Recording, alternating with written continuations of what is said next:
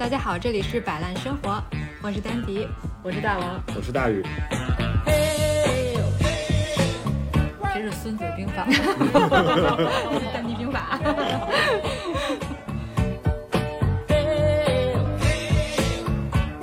你可以来上我们的课，你们有很多，有很多。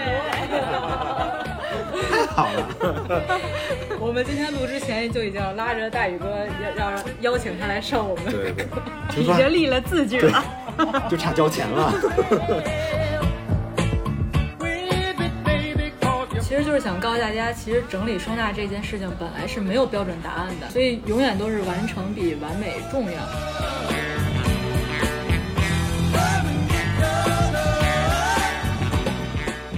摆烂生活 （Balance Life） 是三个整理师大王、大宇和丹迪的对谈聊天播客，围绕整理与生活、balance 与摆烂展开，分享整理中的见闻、体验和各种鸡零狗碎，以及一些保持 balance 的随机小窍门。好，我们这一期，我们这期聊什么呢？不是庆祝的一期吗？喜悦的一期。对对对，为什么庆祝呢？为什么喜悦呢？因为到九月份了，九月份，哎，教师节 是吧？对。我从来没想过，我还是可以过教师节的人。对，因为我们三个其实都有在开整理收纳的入门课，对吧？然后它的全称叫生活规划整理三级认证课。对，然后我们简称三级课，嗯嗯，然后我们其实我们三个人都是去年九月开的课，然后到今年九月正好是一周年，嗯，哎，所以今天我们就是想聊一聊推的课 这是一期硬广，硬广，听也得听，不听也得听，不听现在可以关上了，嗯，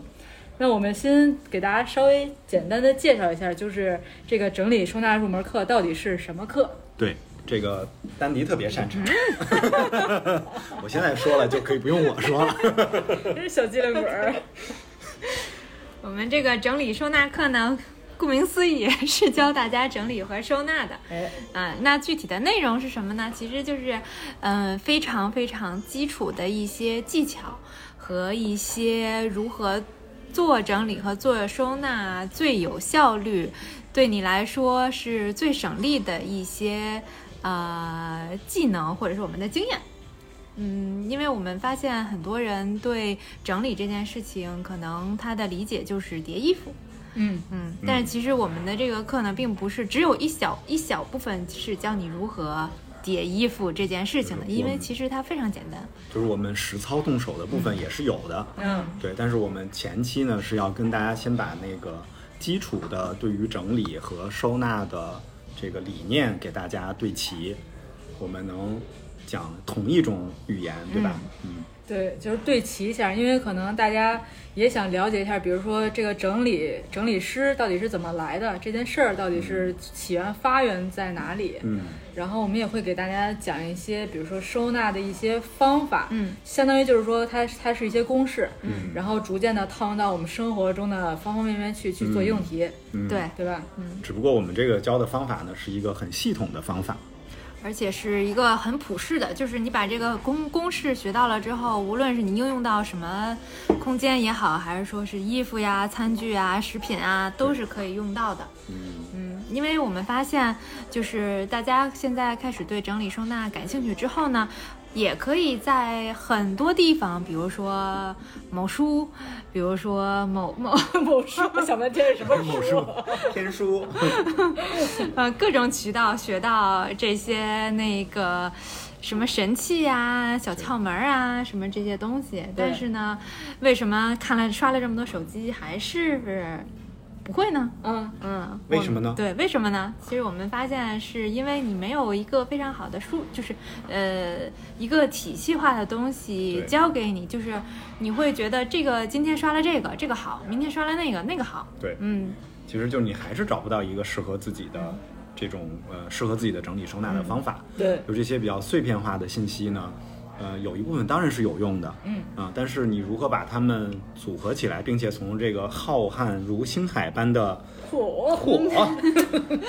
信息里边摘了出来，就是那个自己能用到的，其实这个是挺考验人的，尤其你没有这个基础的时候。对，所以呢，我们这个课是我们帮你把这些信息全都梳理好，梳理好之后再来教给你。所以以我们的经验来看，怎么样做是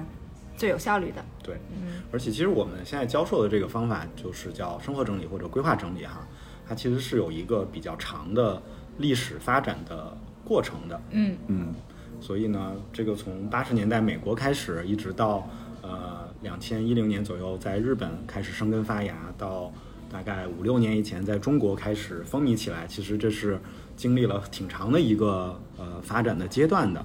对，所以它其实也是证明是说这个职业其实在国外它是很早就有的，嗯。只不过在国内它可能是最近这两年才兴起来的，是的，对吧？其实是经过了时时间的考验的，对。和推敲、嗯对。和推敲，反复验证、啊 科学的。精华的精华的一些方法。嗯。嗯，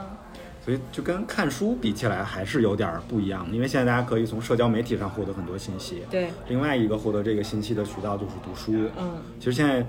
大概我觉得从十几年以前，就从断舍离开始，嗯其实有非常非常多的教你怎么整理收纳的书。嗯尤其很多日本的老师其实出了很多的这种这种书对哈。嗯。OK，但是其实看书，虽然这个就是包括断舍离，然后嗯。包括什么怦然心动的人生整理魔法，就是以这一这这两本书为代表的这一系列书，就是一开始我看也非常早，就是我嗯。看这这种书的时候，有的时候当时我也上班会跟同事啊什么的聊天儿，但是我们我发现很多人的反应就会觉得这个事儿怎么这么悬呢？嗯，就是怎么虚的慌对，太虚了，就什么断舍离，就是有点儿太至于嘛。嗯嗯，然后包括怦然心动，大家也会觉得说，呃，很多人理解不了。对，嗯，是因为我自己就不是很能理解，其实。什么？因为因为那个作者会在书里面会说，嗯，他去判断每一样物品的时候，比如说他会把这个物品摆就抱在胸前呀，然后或者闻一闻呀，看一看，感受有没有连接，有没有就是他说的心动的嗯感觉。嗯，但是很多时候，那就就很多人给我就是一个锤子一个剪子，我有什么感觉？没什么感觉。对全部扔掉。对，然后他就会觉得说这个就是 日本人搞出来的什么一套骗人的玄学的东西。因为有的人对于物品的，就是他对于物品的看法就只是实用价值。对对但是有一部分人呢，他可能是对于物品有很更多的有感情感对，连接有情感的嗯价值。对，那有一些就是你如果让只是认为物品只是有实用价值的人来怦然心动的话，嗯。这个是非常困难的。对，所以这个这个书呢，虽然很也很普及了，但是对于很多人来说，他会觉得是只适用于某一类，比如说感情丰沛的人，对，或者说比较感性的人。我们说的右脑的人，对，嗯、然后他会右右右脑，你嗯适合吗？大王，我也很难对所有物品都心动，真的是，就即使是现在当整理师，也很难对所有物品都心动。嗯。嗯甚至有一种感觉，就是说整理有什么好整理的？我把东西都扔了就就行了，嗯就断舍离断舍离到已经干净，对，对，断舍离已经变成扔东西的代名词了。对对对，嗯，就不想说自己扔东西，就说我在对断舍离。然后包括除了这两本书以外，还包括很多其他的书，呃，也是比较个人向，比如说那个书的拍摄场景就是那个作者家家里对，哎，面，这种书特别嗯多。对我经常会觉得说啊，这样也可以出一本书，我就觉得自己也可以。或者是说那个以 MUJI 为代表的，他是讲说我我家里用的都是 MUJI 系的收纳用品，不大怀吗？但是大怀好像九月份在上海有两两两场跟 MUJI 啊的合作作合作如果在上海朋友可以去 MUJI Open 对对还对但是可能已经报不上名了，因为据说很火吧。啊太火了，但是大家可以扒着边儿看看大怀。对对对，就是假装去 MUJI 买买东西就可以看见它。对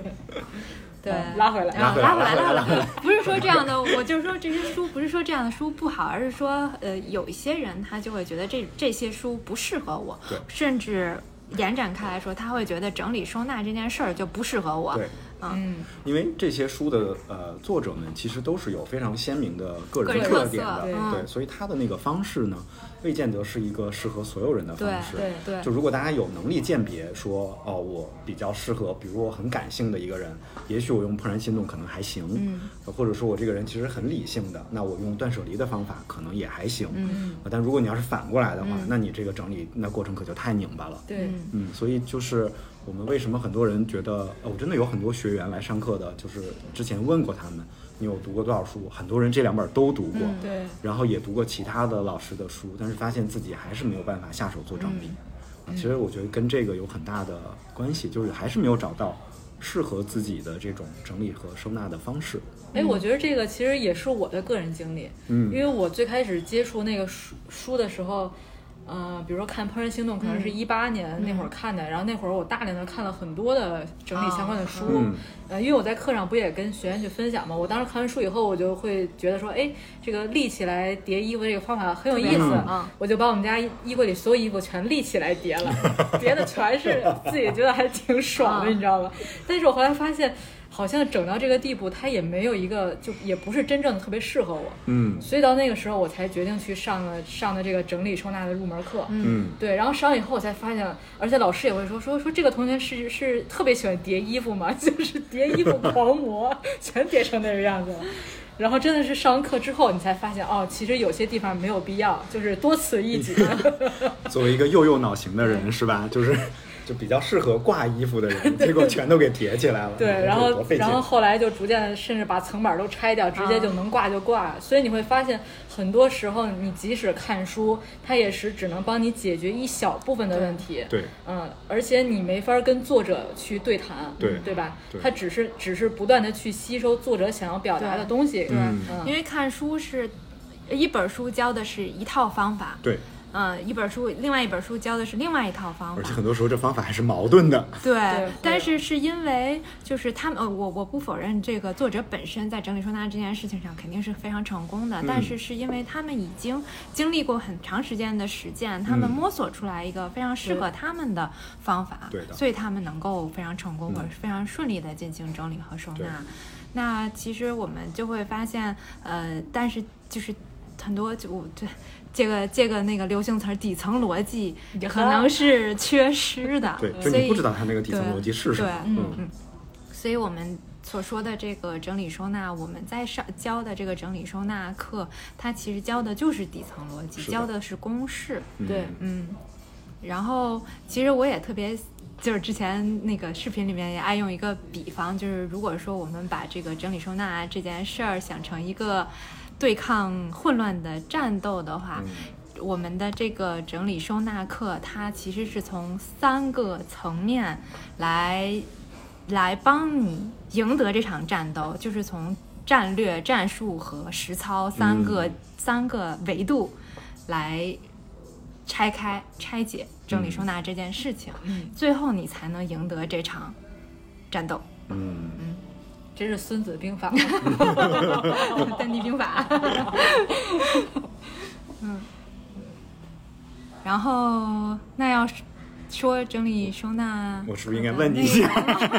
不是，我们其实还差了差，就是要强调，就是其实我们这个课不是我们自己瞎编出来不是我。们瞎编出来的。对对对不是单体兵法。对对对，其实它是一个含金量非常高的一个课程。是，嗯嗯，我们这个课程其实是经过了，我们刚刚也说了嘛，是其实从美国这个职业是从美国开始发展起来的。嗯然后呢，这课程，呃，大概在二零一零年左右的时候进入到了日本。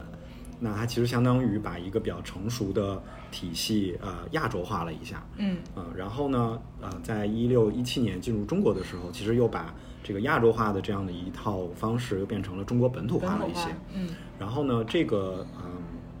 是有很多，其实呃开始呢是有很多中国的有非常丰富的实操经验的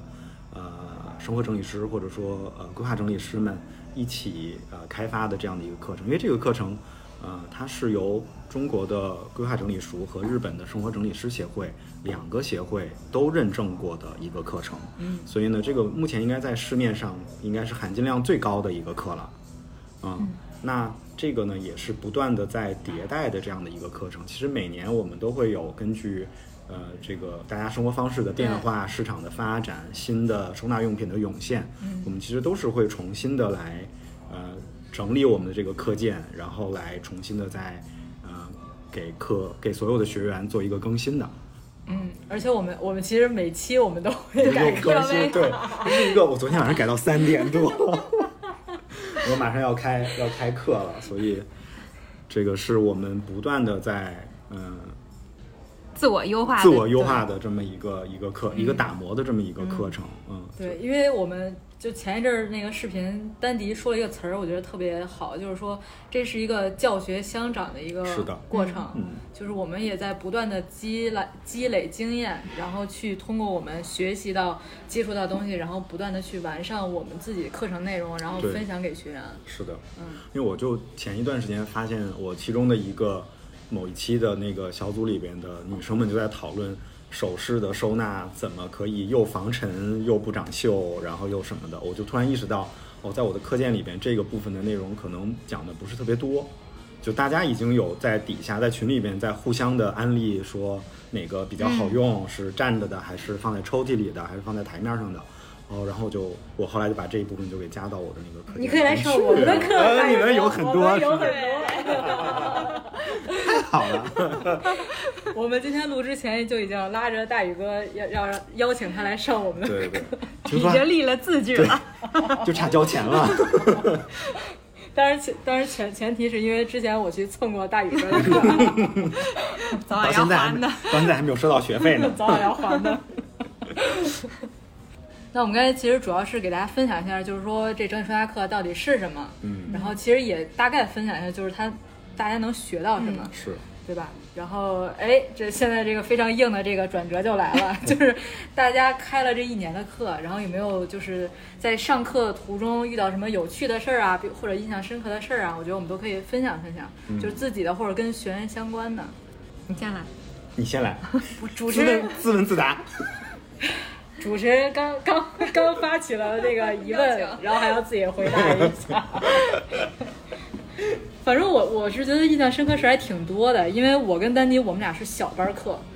然后而且是在丹迪家开，所以每期可能就是三四个学员顶天儿了。嗯然后所以每期可能我们就是把学员都会关注到，然后我在我看来比较印象深刻的有一个是因为那两个姑娘年龄跟我相仿，嗯然后且也都是北京姑娘，然后她们也是跟父母同住，就是因为就是条件都很很相似，然后其中有一个姑娘她。呃，在后续其实是后续给我们给我们就是分享她的课后的这个作业的时候，才发现她跟父母住了这么长时间，然后她连一个衣橱都没有。哦，对他，他现在衣服她放在爸妈那儿。不是，他现在屋子里边还是用的一个书柜，老式的书柜。哦，对放衣服，对，而且是没法拆层板，也没法架杆儿的，啊所以他就只能去叠。他只不过通过这个课把叠衣服的方法改变了，然后改变一些他日常的一些就是收纳的方式，然后能能够帮助他更好的去收，就是拿取更方便，更好去归位这样一件事儿。这个真的就是他现阶段能做到的事情那。他不能换一个衣柜，不能买个衣柜吗？这个可能是要跟父母商量，比如种种原因，反正到现在目前为止只是这个条件。所以我当时这个感触特别深，我就说一一个是因为，因为你们也知道我特别想搬出家住，但是一直没法实现。然后那两个姑娘其实面临的也是这个状况，尤其是有一个姑娘说，她说甚至是她可能有时候姥姥会来住，所以要跟她住一个屋子，或者是甚至是屋子门儿可能推门就就进进了，嗯，对，所以我就觉得她在这个家里边没有任何的隐私可言，嗯。所以我觉得这件事情是很可怕的。嗯。你没有你在自己的家里边没有一个个人的空间，所以我当时很同情她的，我就觉得怎么有人比我还惨？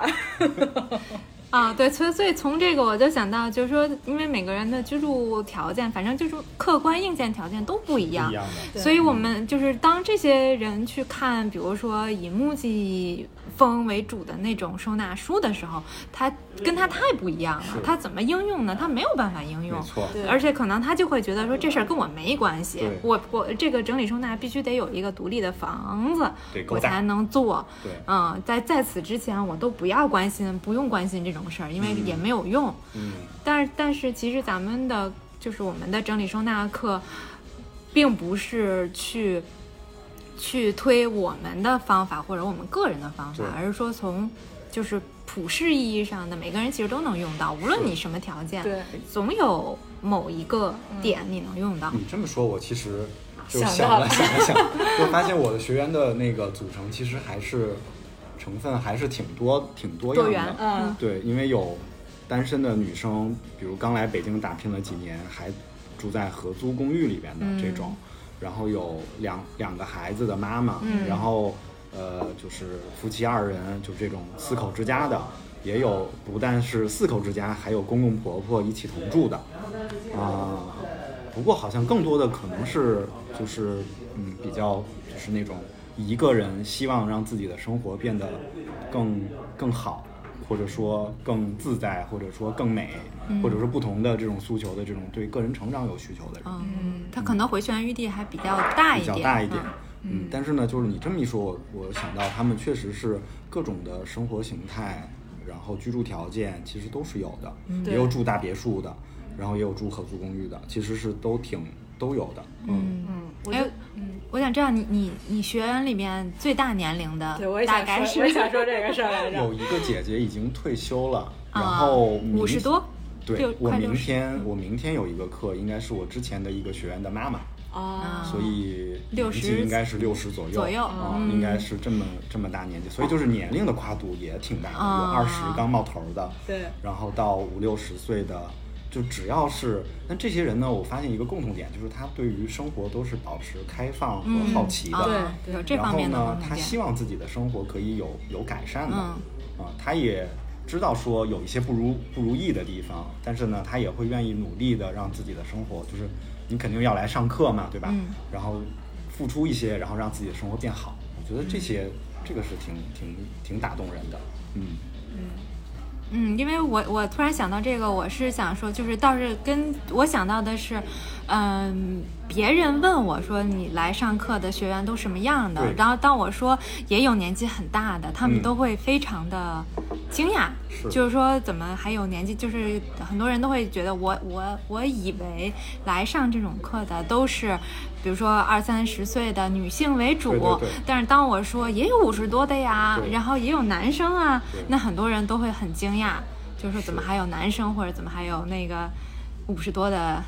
哦，几乎每期都有男生，嗯就可能我是男老师，所以就会、嗯就会吸引到，就是那我们也吸引到男生男生，啊，很棒的。嗯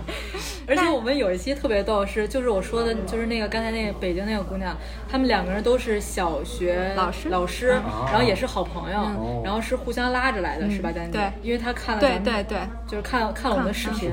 就觉得说哦，好像视频做的是真好看。对，然后她她会觉得说啊。就是看完视频，觉得可能拉个朋友来会更好。嗯。然后那一期另外两个人也是朋友，嗯。就啊所以那期就是两对儿两对儿朋友嗯来上的课，所以我们就是两对儿两对儿的，对。就很有意思。但我其实特别期望有那种就是夫妻两个人，或者说伴侣两个人一起来上课的，嗯。我觉得那种应该比较有意思。对，因为感觉就好像这个事儿只是其中家庭某一个成员的事儿，然后另外一个人，如果我觉得这个就比如说做成一个周末两个人共同做的一件事儿，嗯其实还挺有挺有意思思的嗯对，就但是你那刚才说的是母女对吧？就是对是母女，嗯嗯，就是如果是伴侣之间，我觉得这其实除了什么逛街、看电影、看展览，然后什么逛网店、买衣服之外，其实我觉得这也算是一个比较新的这么一种能有能建立起更深入的这种互相的了解和连接的这么一种方式。嗯嗯因为刚才提到男生，就是大家不用。就是担心说这个课是不是只是只是女生才有兴趣上，嗯或者是只适合女生来上？嗯它其实没有什么呃性性别之分或者年龄之分。就像我们刚才说的，它其实无论是你家是什么样的客观条件，其实你都能从这个课里边儿吸取到你想要的东西。对嗯我我还有那个。两个学员都是家里边有固定的收纳师的，然后过来上课的，就因为你就是之前我们不是一般上课之前都会让大家把那个家里边比较有困扰的地方啊，或者你比较心动的角落呀发过来，然后让大家其他人乐呵乐呵嘛，对吧？呃，就发现有的学员发过来说，哎，你这个好像不是很需要整理啊，就是，嗯、看起来是很整洁的，至少界面看起来是很整洁的啊。那后来他们就，呃，上课的过程中才说了，其实他们是有比较固定的收纳师会过来给他们做整理和收纳的，但是他们就总觉得有哪儿不太对，嗯。但是他们也说不上来，嗯所以他们就想找一个系统的地方来学一学，这样的话他们也比较容易跟收纳师沟通，说，嗯，怎么整理和收纳可以达到他的那个期望。嗯啊、就是现在的这个状况是没有办法的，因为大部分的收纳师是按照他们自己的那种收纳的方式，或者说一个公司培训过公司培训过的，说你的衣服就得这么叠，嗯然后这这些就得挂起来，然后如果它的结构是这样的，你的那个你的这种呃物品的安排要是怎么样的，所以呢，其实这些不见得就适合他们的生活方式对啊，所以他们就过来就过来学了。嗯，我觉得这个还挺有，这个是挺有意思的。嗯，对，其实就是想告诉大家，其实整理收纳这件事情本来是没有标准答案的，是。只不过现在有一些就是收纳，就或者或者说家政公司，它是要求员工有标准化，嗯。这样的话可能整齐划一，它会让你觉得就是家里很工整，看起来好看，看起来很好看，就是很出片儿。嗯。对。说白了，嗯。但是可能它并不适合你生活，嗯。就不适合你的使用习惯这样。嗯。然然后我们的这个课程里面，其实是一个比较有特点的地方，是我们的呃前面刚才丹迪说了，就是那些比较拉呃对齐是吗？啊、不行不你行，看我这个互联网黑话老不记你。想咋说就咋说。就是对齐的地方，就是比比如像整理收纳的一些呃理念呀，它的本质啊，这些是会花比较多的时间跟大家来探讨的。嗯另外一个部分呢，就是一些就是你说的第三个那个，就是技呃技能实操的那个实操的那个部分，就是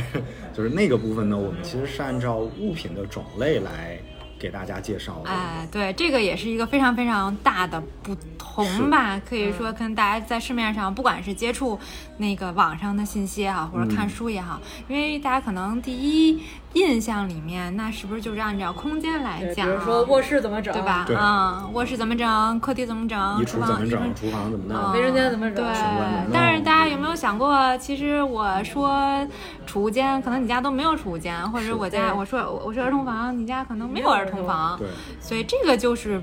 没有办法去普遍适应的方法。对，嗯，所以我们是怎么教的？就是我们的课程里面，大宇说的是以物品来作为实操的这个分类，就是我们会告诉大家衣服应该怎么去整理跟收纳，嗯嗯，书籍应该去怎么去呃整理跟收纳，这样以此类推。因为我们这个分类方法其实还是比较适用于绝大部分人的，对就是家总有衣服吧？总有衣嗯。服，总有一些零碎的小东西，然后洗护用品，嗯。然后有文件、有书籍，然后还有呃饮食、饮食起居用的这些物品。对。所以其实我们是把呃大概分成了七类啊，最后一类呢是人生物品啊，因为这个可能是各种形态，你就在前面六类里边找就可以了。但是呢，这个是几乎适用于所有所有所有的人的，对，嗯。嗯，而且我们整理师上门的时候，其实也是以物品的类别来嗯是的进行这样的一个操作的。嗯所以说白了，这么讲的好处是说，大家上完这个课回去实操的时候，也可以这样去按照步骤去做。嗯，对，所以所以，而且我们也一直在说，这个课它不光是一个理论，就是学就是学习嗯方法的一个课，而是更强调的是说，大家回家一定要去动手应用对，动手实践。嗯是，嗯对，这样的话，如果真的是用空间分的话，那很容易就是我整理完卧室里边有衣服，然后我转移到客厅，怎么客厅沙发上也有衣服？到处长衣服。对我之前的那个有一个学员，就是我们做了互助小组嘛，嗯啊，他就他就发现说，哎，你们这个，就是因为我们在在做互助的时候，就是一步一步的整理的时候，就是可以 call back 很多那个课堂上之前知识点，知识对吧？点，然后他就可以脱口而出啊，这个是，我就会问他，我说那你如果做做筛选的时候，你是想用呃留下还是呃流通掉这种比较简单粗暴的方法呢，还是说用那个四分法？他就马上说我们用四分法，然后就很明确的说啊，这放喜欢的不喜欢的，他自己就把那个象限他就给做好了。然后呢，他就会觉得说，哦，你们这个课是一个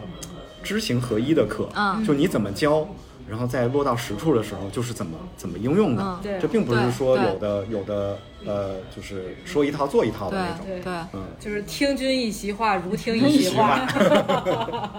我们并不是这样的。那打个比方，其实刚才也说了，一开始我们教的是公式，对然后到实操部分，我们就开始带着大家做应用题了。对的你就会发现，哎，这个公式用到这个应用题上也是可以的，用到那个题上也是可以的，你就你就会举一反三了是，而不是说我直接把这个题目的答案告诉你，然后换个题又不会了。对。那我们在讲课的过程中也是，就是这个整理和收纳的步骤啊，就是几乎不不管你是用哪类物品，其实都是那一个步骤。对，你会反复的去去操练这同样的步骤，这样印印象才能深刻希。望大家回去的时候能记住这个步骤。就当你就是麻爪的时候，不知道该怎么办的时候，你就按部就班的，你就一步一步的往下做，其实就是可以的。对，我们就是希望大家形成那种类似于肌肉记忆的那种的，是因为你按照那个步骤，它操作下来是可执行的。嗯我们也很有信心，只要大家敢行动，对 对，勇敢的行动起来，一定会有效果。对对对对，一定会有效果。嗯，因为我记得我们最新一期有一个学员，其实他之前上过我们的线上课，嗯然后他来线下课来复训，所以他当时就觉得好像第一次线上课的时候，呃，怎么说呢，就是可能。不像线下课这个互动感这么强，嗯所以他可能在第二次线下课的时候，他才回家有勇气又又重新对整了一遍。虽然可能效果也没有就是眼看的那么明显，但是通过他给我们的反馈，他就说其实已经舒心很多了了。对的知道怎么做了。对，所以其实，在我们看来，就是一个特别好的事情。是对，就是大家不要以市面上的那种什么 before 和 after 就贼贼亮眼，啊 就是贼震撼。其实我们并不希望大家就是上完课就能立马出这种效果，甚至其实我们自己在自我整理的过程中，也是一步一步慢慢来的。嗯对所以永远都是完成比完美重要。对的所以大家对这件事情，我们也希望就是通过上课让大家会觉得说，整理这件事情不要给自己太多压力。是对，而且这件事情其实是帮你缓解压力的。嗯对，所以这个事儿还挺有意思的。然后还有没有？大家还有没有什么有趣、印象深刻的事儿在学员上面？嗯，我有我有我有一个，就是刚才问大宇，就是比较年龄比较长的学员，哦嗯，然后我们之前也有一个是大概五十出头吧，哦然后呢，我在讲，因因为就是我会讲讲上午比较偏理论的那个课的时候，会讲衣衣橱啊，或者是呃。那个厨房的橱柜，我们要避免头重脚轻，我们把要把重的东西放在下面啊，轻的东西放在上面，就是之类的。讲到这这个的时候，他就自己引发出一个他可能他比较关注的点，就是说，嗯，他觉得这个通过改变收纳的方法，能够帮助他保护自己的身体，比如说保护嗯腰，对嗯，然后能在家里面呢，变营造一个对就是中老年人比较安全的环境。是这个是他对他来说，或者说对他当时这个阶段来说是非常重要的一件事情。嗯所以他也会自动的去引申出一些他能够想要得到的一些点。就我们的这套方法还是挺科学的，嗯就不光是对老年人啊，就是对年轻人也是一样的。对，包括你像你很繁忙的人，我们其实，在课堂里边也会跟大家探讨说你这个整理的开始是什么嘛，对吧？哎，这个我们下期是不是可以聊整理的开始整理的开始是人，啊，对，好，我小本本记一下啊，你们继续。那其实就比如说你是一个繁忙的上班族，对吧？那其实。比如早起的时候，这个效率对你来讲可能就很重要。对，你可能要起床，然后你要你要那个吃一顿营养的早饭，嗯对吧？你还想把自己打扮的美美哒，嗯然后你要选合适的衣服，嗯呃，你可能还要洗个澡嗯什么的，然后再出门。那你取用物品的这个动线到底是怎么样的？对对对然后你的这些安排是怎么样的？那可能就跟呃，就是比如说已经退休了的人，那就不一样了。对对嗯所以这个是我们在课堂上面也会跟大家就是有比较多的对，讨论的，会会嗯反复的去讨论到你现在目前的需求到底是是什么。对的，嗯，比如说刚才那位，他年纪比较长，或者他面临他的父母已经年纪比较长的时候他可能就会更关注这个安全性和老年人的友对对老年人是不是友好，而整齐呀，然后或者说这个屋子里边是不是能放更多的东西啊，对他来说就没那么重要了。是的，嗯，嗯，所以每个人的点都是不一样的。对我感觉这个课其实也也是在帮帮大家消解那种焦虑感，就是网络给你的焦虑感对，就是为什么我怎么都做不到网图网上那样对对对嗯对所以其实是告诉大家，你只要呃按照你的想法，按照你的家庭状况去做，其实你也能住得很开心、很舒服是。嗯，所以我们一开始就会跟大家去强调说，我们的目的并不是让你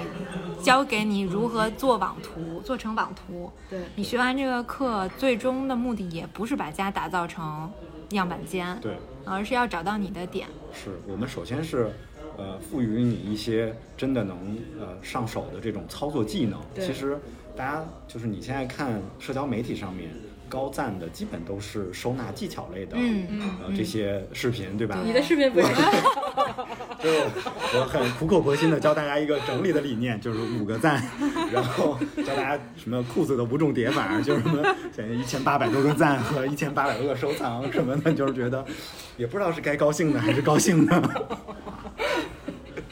就是大家可能还挺，因为其实这个事情是有发展阶段的，我们、我们可以从日本的那个发展历史上也能看见，对吧？他们在八十年代的时候出版那种叫什么超整理术，嗯呃，嗯缝隙收纳法，嗯就都是教大家怎么能在有限的空间里边尽量塞更多的东西的，嗯这是第一代的那个整理收纳的方法。然后后边开始有呃断舍离出来了，嗯大家开始从空间就发现说，嗯，再大地儿也不够塞啊，对吧？对那我开始关注物品，我怎么能把物品开始精简一些？嗯啊，加上日本的经济可能也没有那么像之前那么发达了，嗯所以进入一个比较衰退的阶段。那它大家开始流行断舍离，那后面流行怦然心动的整理魔法，是因为大家觉得整理和收纳这件事情已经开始触碰到你心里边的一些柔软的地方了，可以开始比较普及一点了，对吧？啊，然后这个时候呢，大家可能就慢慢的从。嗯，我如何买特别好用的收纳神器，和从怎么能把我所有的家里面的犄角旮旯都用上，嗯就慢慢的变成就什么如何自我成长啊，疗愈自己呀、让自己活得更开心啊，就是变到这个方向上。嗯直到我们现在的这个规划整理或者生活整理的这个方式，它其实是更以人为本的这么一个出发点。它呢，在这个课上面其实也就其实从始从始至终都是贯穿的这个呃这个叫什么呃理念的，对吧？嗯就是让大家能够呃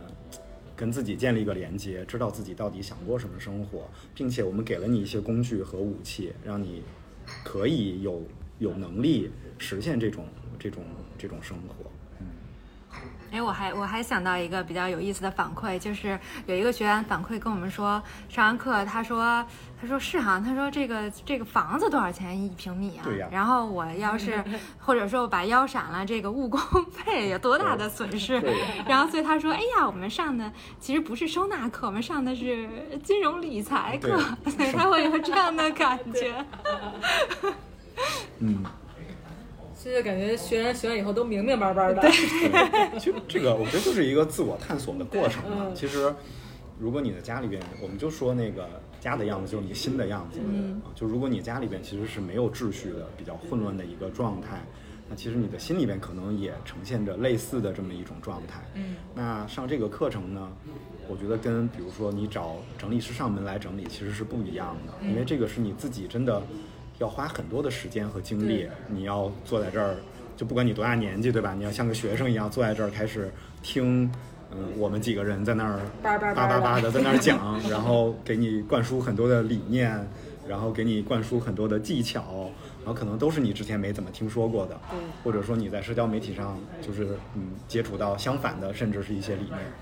那然后呢，你才开始自己回家，鼓足了勇气，开始做一点点尝试，然后可能就是比如说把我上一周有一个嗯训练营的小伙伴就把书拿出来之后就说啊我不行了，我不知道该怎么弄了，就还是会面临这种就是崩溃时刻，然后。你可能群里面就有伙伴说啊，那就接着该分类啊，然后你该怎么怎么就按照那个步骤一点一点往下走嘛。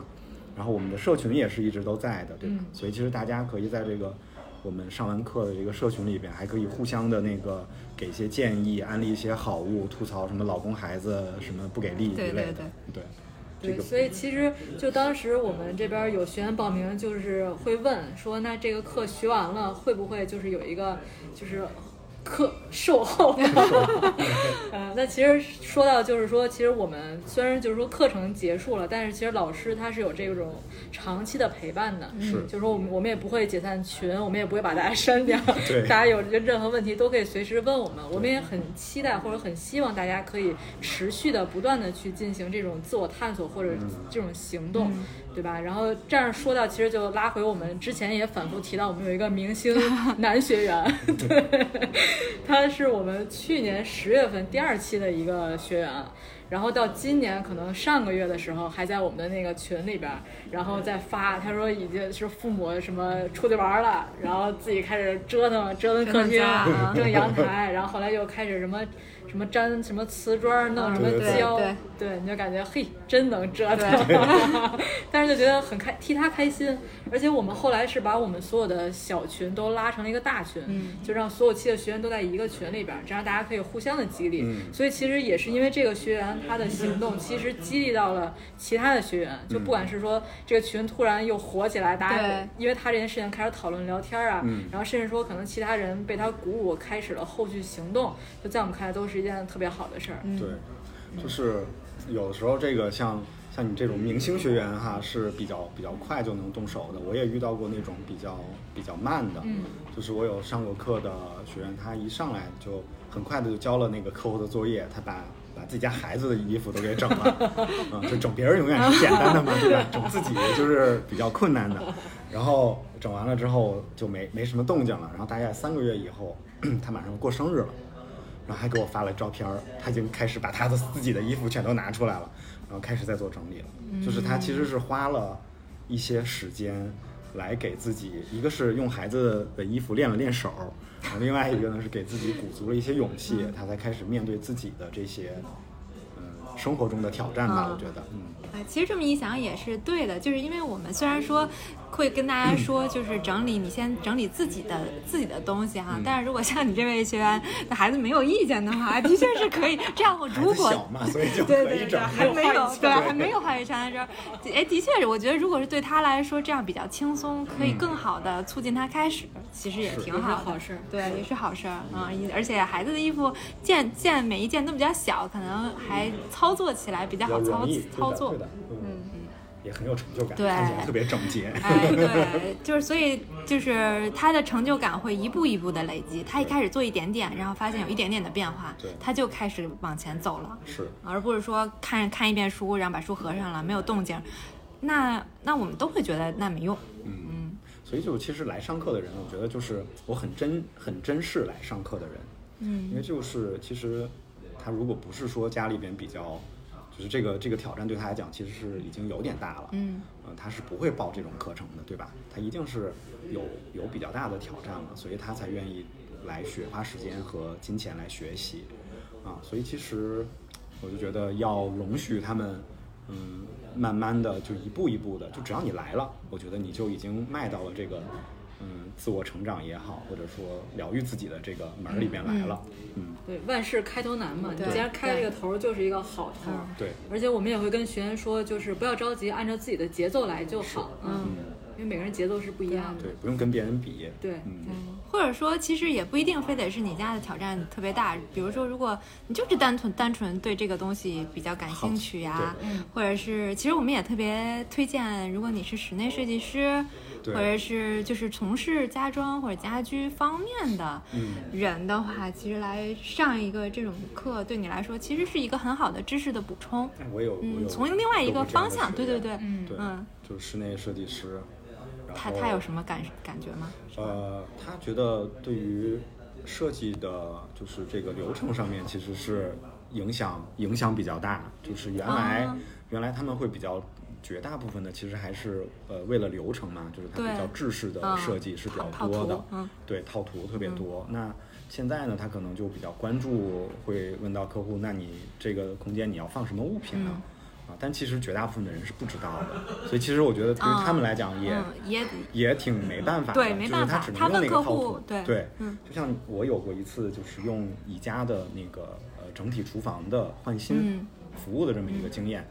然后其实特别难预约。嗯然后你好不容易约到那个厨房的那个橱柜设计师了，嗯，呃，你全部的设计的跟他交流的时间就是在三十分钟到四十五分钟之间，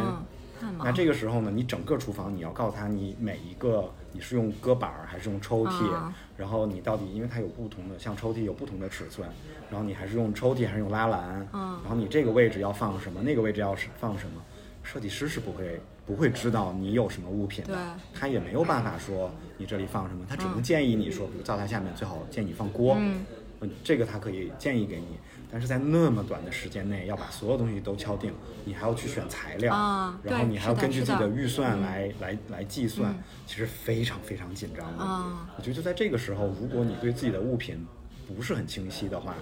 你这个设计，我觉得你真的就没办法做啊对对对就你做的那个东西，你只能是祈祷说，希望它最后能都放进去对，要不然就真的你不见得是一个什么结果。对，嗯，哎，那其实从另另外一个角度讲，如果你家是，呃，要装修，对或者说就是不管是局部的还是全局的，其实你可以从上上一个这么一个课，让、嗯让你起码你对家里面的物品或者空间有一个概念。对，嗯，或者就像，就是因为就像大宇说的，就是有有的时候设计师也没有办法帮替你，他也不知道你家到底有什么细到那么那么那么细化的时候，他也只能套图，他没有办法。对，但是这个时候，如果你自己都不了解你想要一个什么样的格局的话，嗯，最后的结果其实就是呃套模板。是，嗯，还有就是另外就是我们头两期说的搬家之前，嗯我有好几个学员啊，对，都搬家是之前，临时抱佛脚要搬家了，然后过来上的这个课，就是呃屁滚尿流的感觉就不行了，要不要不弄就就没法搬啊家了，就是压力特别大了，然后就过来上了一个课，我觉得这个也挺有意思的。那他们后续的反馈呢？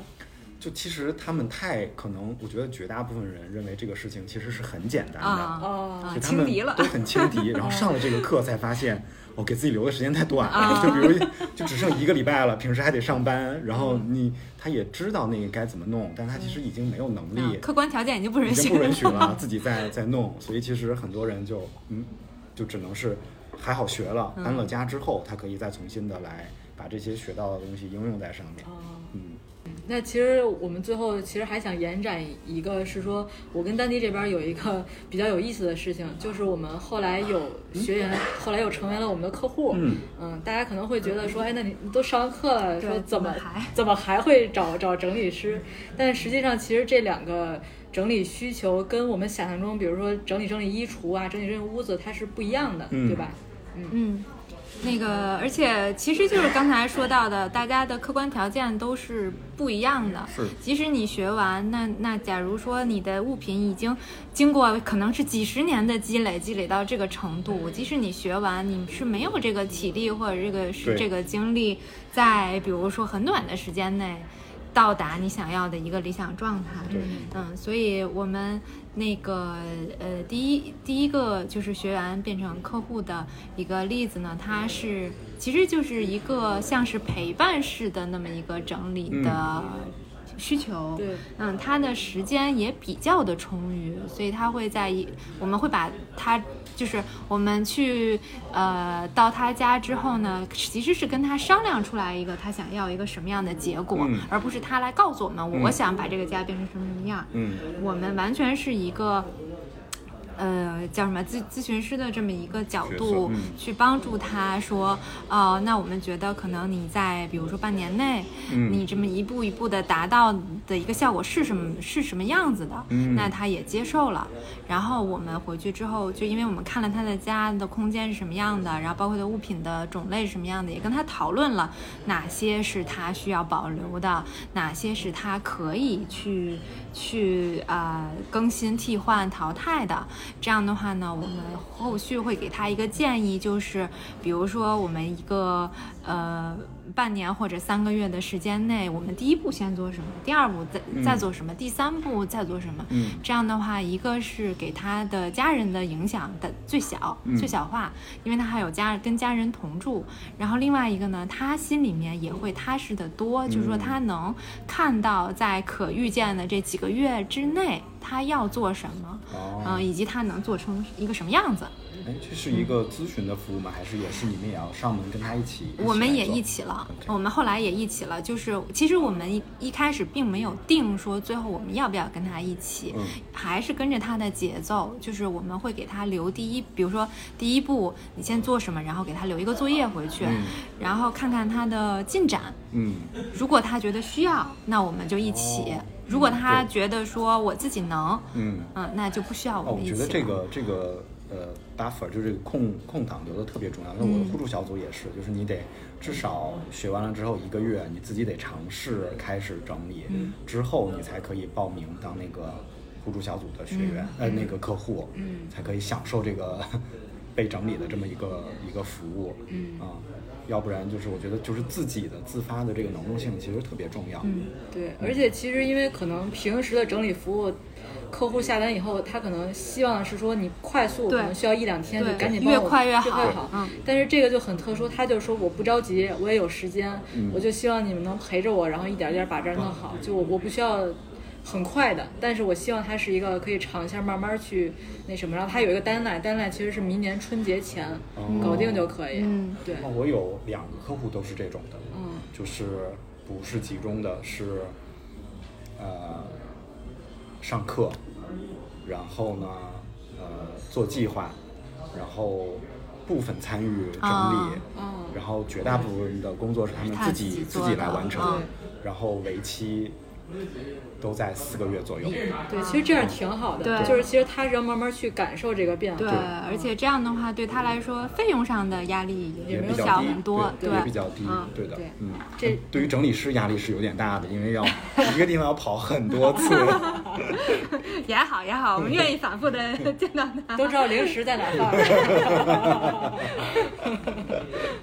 这个是一有意思的，还还有一个也是我们的学员，嗯，也是我们学员，就是也也是一个他本身年纪就可能五十出头，然后他请我们去呢，因为是他在就刚才我说的，他在课上觉得整理这件事情其实对老年人是非常有好处的，对老人来说反倒是个刚需。对所以他是请我们去给他父母家去做一个呃规划，嗯就说如如何把这个家呢变成一个对老年人来说比较友好、健康、安全的环境。就算是一次适老化的对，适老化的一个改造。对改造嗯，因为他其实。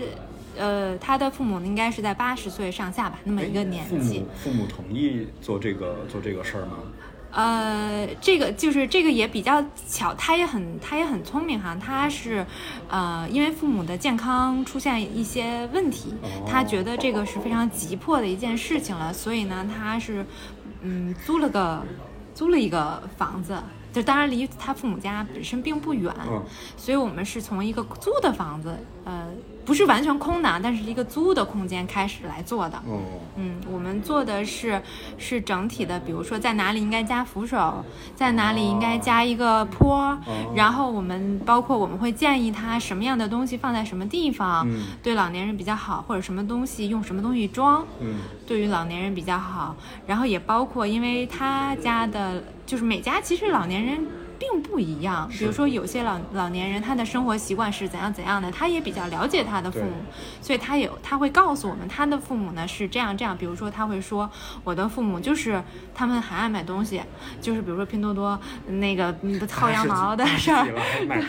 拼多多薅羊毛的事儿，就觉得不薅不薅白不薅，然后就买一堆，买一堆完了，呃，放在纸箱里就忘记了。也不用，可能都没拆箱。过期了对，所以我们就会，他会告诉我他这个状况，然后我们就会建议说，那你不如把它们都放在一个敞口的地方，嗯，这样他能看得到。他这样的话，他他从能视觉上感感受到，哦，原来我有这么多零食。我不能再买了，我我有这么多的干菜，什么木耳已经长虫了，嗯从这个方这个方反反就是去帮助他们做判断。哦，嗯，这挺好的。对，嗯，所以就这两个还还挺有意思对。的，嗯，也是从学员发展过来的。对，嗯，我之前是有那个学员，哎，学员还是客户，就是享受过了之后觉得特别好，然后希望给他爸妈也做一个整理，然后结果就被父母严词拒绝了，我觉得还糟蹋钱。嗯。但是其实无论是上过课的，或者是呃呃享受过我们那个整理服务的人，其实对这个的认知就完全不一样。嗯我那个互助小组的女生就说，她其实是，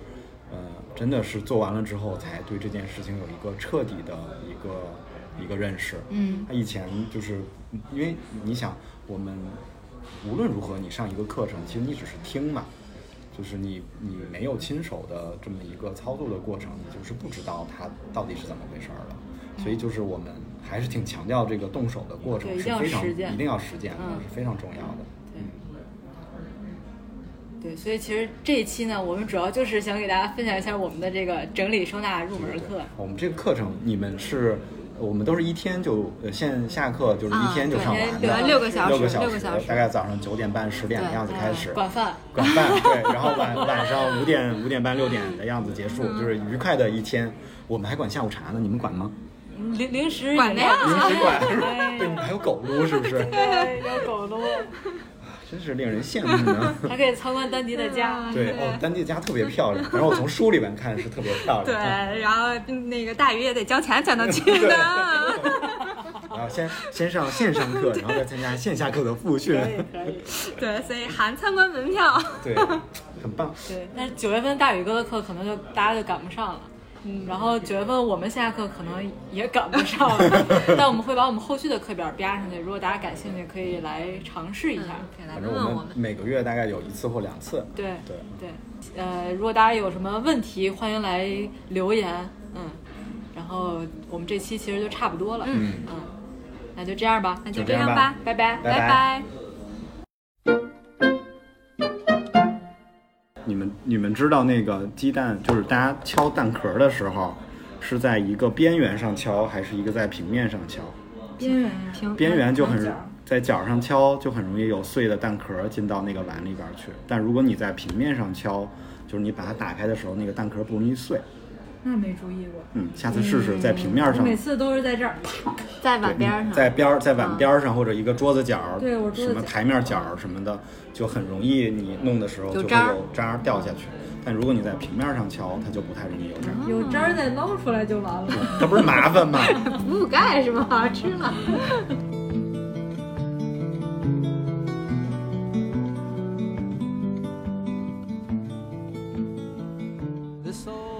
大家在小宇宙、喜马拉雅、Apple Podcast 订阅收听我们的节目，并在即刻艾特百烂生活 Balance Life 与我们互动。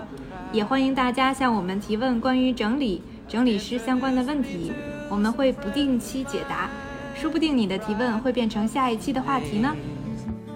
help me make it through some lonely nights. What a friend 为什么摆烂都是我？摆烂就是最近有一个有一个，摆烂就是最近有一个咨询，然后 他不想做，想推给别人。我想我想推给大宇哥，大宇哥没接茬儿，然后大宇哥说让我让我再冲一冲，大宇哥说你这是在逃避，你这就是在摆烂。就是在摆烂。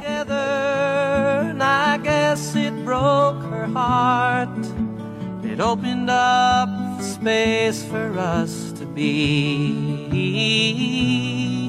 What a lovely place and lovely space to be.